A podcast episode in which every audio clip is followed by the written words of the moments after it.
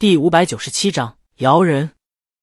李青宁又录一遍，洪老师和安远不得不承认，作为配乐，修改后的和弦更合理。当然，单独拿这首歌去唱的话，肯定上一个版本更对人心意。李青宁跟他们聊了几句，然后抬起手腕看一下表，时间差不多了。他和江阳还有一场音乐会要去看。行，就这样吧。他吩咐工作人员把小样交给陈姐，然后就和江阳离开了。他们前脚刚离开公司，陆离夫妇就到了。他们挺着急的，现在所有的工作都停下来，就等着这配乐呢。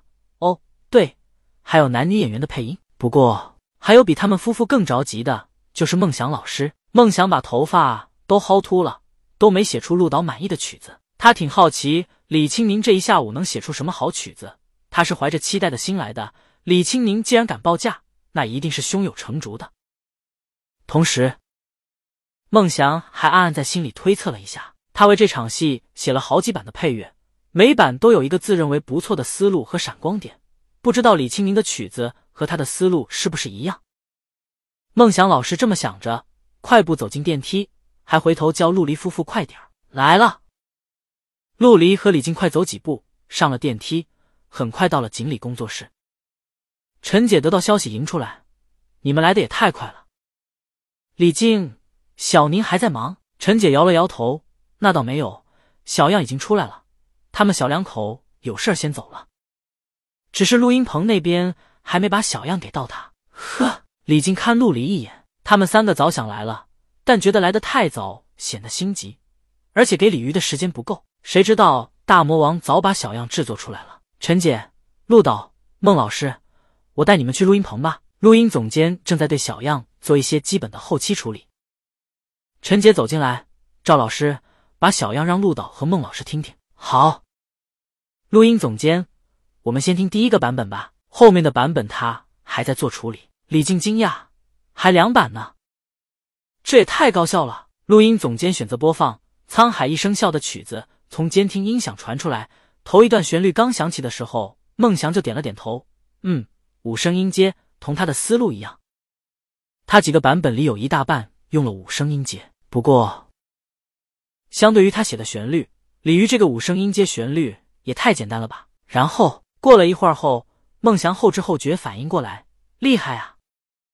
在短时间内，他的脑袋经历了一个过山车。刚开始，他有一种这也可以的疑问，继而有一种这他妈也可以的惊叹，再然后整个人通电了一样，有一种这他妈才可以啊的佩服和折服，颇有看山是山，看山不是山。看山又是山的意味。孟祥摸一下脑门，太牛了！这首歌的旋律特别简单，简单的就像一加一等于二，简单的不能再简单。但它简单的是那么巧，简单的那么好，简单的一个音符都取代不了。歌播放完毕，孟祥十分肯定的一拍桌子，就它了，再合适不过了。陈姐的心放到了肚子里。本来报价那么高，她还担心呢，现在彻底不用担心了。就这配乐，这曲子。这歌词，如果陆导夫妇说不合适，那也是电影不合适，不是歌不合适，就是改也是电影那场戏改。还好，电影不用改了，因为陆导和李静在孟老师拍桌后跟着一头赞同。陆导甚至还握了握李静的手，以表达自己的满意和惊叹。就陆导清了清嗓子，就这首歌了。如果说送别写尽离别的话，这首歌《沧海一声笑》就是唱尽了江湖。他满意的不得了，甚至心里有一种钱给少的感觉。陈姐，那就这首了，再听听后面这版吧。录音总监这时把后面和弦修改版本的后期处理扫尾了。不用，陆导脱口而出，他觉得这首歌很好，特别好，已经非常完美了，他非常满意，不用别的歌了。录音总监，我们老板就改了两处和弦。孟祥觉得又改了和弦，他让录音总监放来听听。音乐播放。再听一遍以后，李静疑惑，听起来没区别，不一样。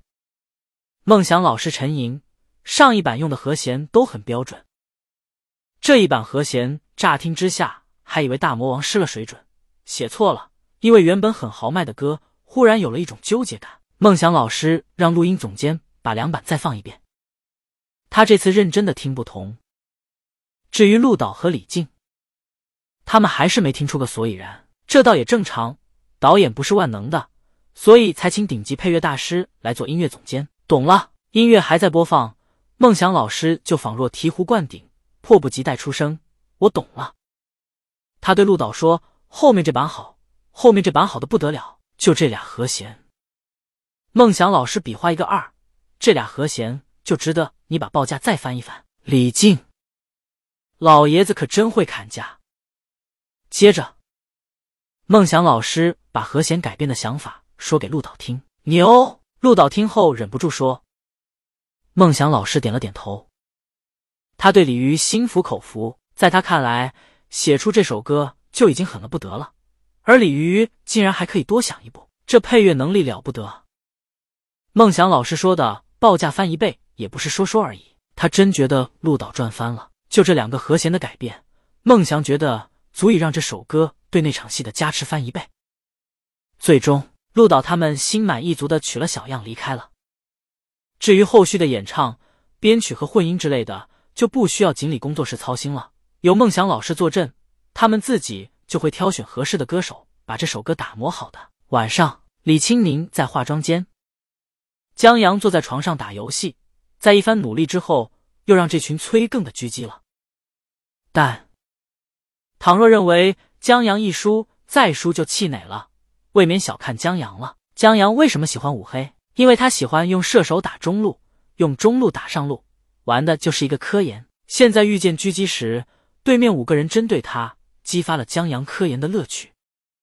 他现在玩的、想的全是稳健如防御塔，然后怎么在对方一拥而上的时候，秦王绕住走，再反杀。不过江阳觉得还是太难了点儿，还是得有朋友打配合。但排位有朋友一起玩的时候，不见得能遇见催更的，碰见催更的还都是没朋友一起玩的时候，这玩的太不过瘾了。江阳想了想，在公屏中发。对面的，我摇人了。咱们明天五 v 五敢不敢？直播兄就最早开始在超话里图文直播碰见老贼，然后跟队友一起虐他的兄弟。他一看到这消息，笑了。他正愁碰不见江阳呢，现在江阳送上门了，赶时间。江阳，明天我上班。他想了想，就上班的时候吧，我那会儿有时间。直播兄，他语音问双排的催更队友。这是赤裸裸的炫耀吗？催更队友仗着大魔王，这厮不当人啊！但这不正是他们催更的意义？老婆是大魔王，这厮躺平了，不催一催，他压根不带动弹的。好，直播兄答应下来，他身后站着小几百号人呢，压根不带怕的。